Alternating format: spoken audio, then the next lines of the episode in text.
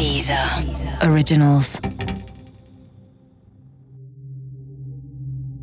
Der Weihnachtsmann von Jüterbock, Teil 2. Wurde der kleine Ernst wirklich vergiftet? Oder war es ein Unfall? Klar, wenn man heute Arsen im Körper eines kleinen Jungen finden würde, dann ginge man bestimmt davon aus, dass er vergiftet wurde. Oder? Aber damals? Der Einsatz von arsenhaltigen Pestiziden war in der Landwirtschaft überhaupt nichts Ungewöhnliches. Heute ist das Zeug natürlich streng verboten, aber früher kam es auch auf den Feldern rund um das Gut Kaltenhausen zum Einsatz. Außerdem durften die Arbeiter sich mit zugeteilten kleinen Parzellen selbst versorgen, und auch dort verwendeten manche das Pestizid. Der Junge konnte beim Spielen irgendwie damit in Kontakt gekommen sein. Das war wirklich nicht unwahrscheinlich oder zumindest viel wahrscheinlicher als eine absichtliche Vergiftung, ein Mord. Zumindest kam niemand auf den Gedanken, dass jemand ernst umbringen wollte, und dazu ein weiteres Kind, das ebenfalls eine Vergiftung erlitt. Klar, später, also viel später, wenn man Bergemann dazu verhören würde, dann würde er zugeben, dass er arsenhaltiges Schädlingsbekämpfungsmittel besaß und dass er es unsachgemäß aufbewahrt hatte.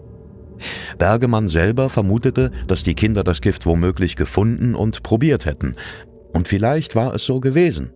Vielleicht so ähnlich, da kann man heute nur noch spekulieren. Aber in den Akten stand natürlich was ganz anderes, nämlich, dass Bergemann schon damals Anna vergiften wollte und dass er nicht wusste, wie Arsen genau wirkt, weshalb er es über Bonbons gestreut und an den Kindern getestet habe. Das ist völliger Humbug. Das ergibt gar keinen Sinn. Das haben die nur geschrieben, weil alles Sinn machen musste, aber nicht, weil es wirklich passiert war. Bergemann wollte die Nachbarstochter Anna nicht töten. Also damals nicht. Man durchsuchte das Gut Kaltenhausen nach Orten und Möglichkeiten, bei denen der Kleine sich vergiftet haben könnte. Vergebens. Und damit wurde das Unglück zumindest vorerst als tragischer Unfall eingestuft und der Fall geschlossen. Das Leben geht weiter. Es bleiben da Fragen offen. Ja, sicher. Wieso hat zuerst Ernst und dann zwei Jahre später auch Anna Arsen im Körper? Und wieso glaubt Anna sofort zu wissen, wer der Täter ist? Also, die Sache ist die. Als Anna Denschik am 5. Januar 1955 Post vom Weihnachtsmann aus Jüterbock erhält, es in die Wohnbaracke des Fischwerks bringt und dort kurze Zeit später öffnet, ist schon so viel passiert, dass Anna hätte skeptisch werden können, sollen, müssen. Wurde sie aber leider nicht dass auf dem Gut Kaltenhausen vor allem Landarbeiterfamilien in einfachen Verhältnissen leben, das war auch früher schon so, auch schon vorm Krieg. Kleine Wohnungen, Plumpsklo hinterm Haus, klar, da ist wenig Platz für Privates. Das können wir uns heute wirklich nicht mehr vorstellen. Und als während und nach dem Krieg auch noch Flüchtlinge dazukommen, da wird's dann noch mal enger. Und natürlich sind die Wohnungen nicht nur klein, sie liegen auch dicht nebeneinander. Die Nachbarn der Dentschicks sind die Bergemanns. Familienvater Otto ist Hilfsarbeiter auf dem Gut. Er gilt als ruhig und zurückhaltend. Er redet nicht viel und hat aus dem Krieg eine Herzkrankheit mitgebracht. Seine Frau und seine Tochter helfen gelegentlich. Ein Sohn arbeitet woanders. Zwischen den Bergemanns und den Dentschicks herrscht über all die Jahre ein gutes Verhältnis.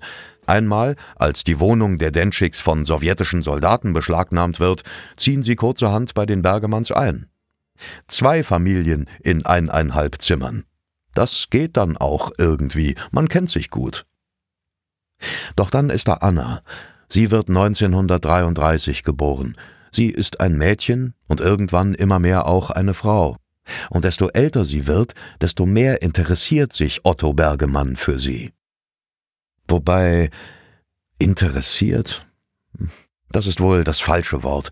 Auch wenn er 30 Jahre älter ist, auch wenn sie die Tochter des guten Nachbars ist und Bergemann Frau und Kinder hat, Otto Bergemann kann es nicht ändern. Er verguckt, verknallt, verliebt sich in Anna. Aber sie, das Mädchen, die Frau, nicht in ihn, den alten Mann.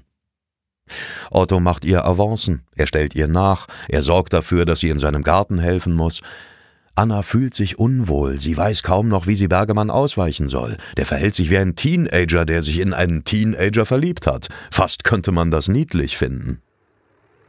Doch dann Im Mai 1953 geschieht, was unter diesen unglücklichen Umständen passieren konnte.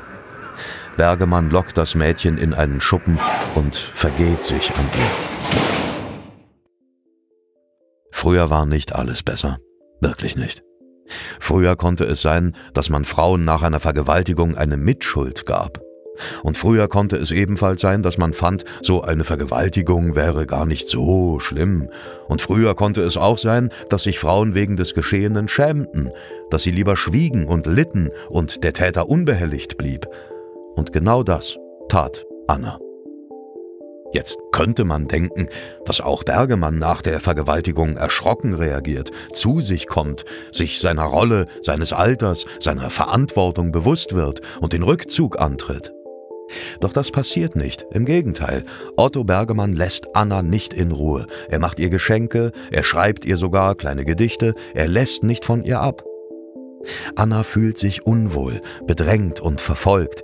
Ihr Peiniger wohnt nur eine Tür entfernt. Mitten in dieser Zeit, 1953, stirbt Ernst an der Arsenvergiftung. Ich weiß ja nicht, was Sie sich da zusammenreimen, nachdem Sie das jetzt gehört haben, aber dass Bergemann das gemacht haben soll, um die Nachbarstochter für ihre Abweisungen zu bestrafen, das ergibt zu diesem Zeitpunkt einfach keinen Sinn. Es würde zwar eine Szene zwischen beiden geben, einen Eklat zwischen Anna und Otto, der vielleicht als Auslöser oder Motiv für einen Mord hätte durchgehen können, aber das geschah erst später, nach dem Tod des Jungen Ende 53. Da feierte Anna ihren Geburtstag. Bergemann war krank und lag im Bett. Er hatte aber ein Geschenk für Anna besorgt und wollte unbedingt, dass sie es auch an ihrem Geburtstag erhält. Vielleicht kann man daran ermessen, wie blind vor Liebe der Mann gewesen sein muss, denn er schickte tatsächlich seine eigene Frau vor, die seinem Schwarm das Geschenk übergeben muss. Und Anna, die sich über Wochen und Monate so viel hatte gefallen lassen, platzt der Kragen.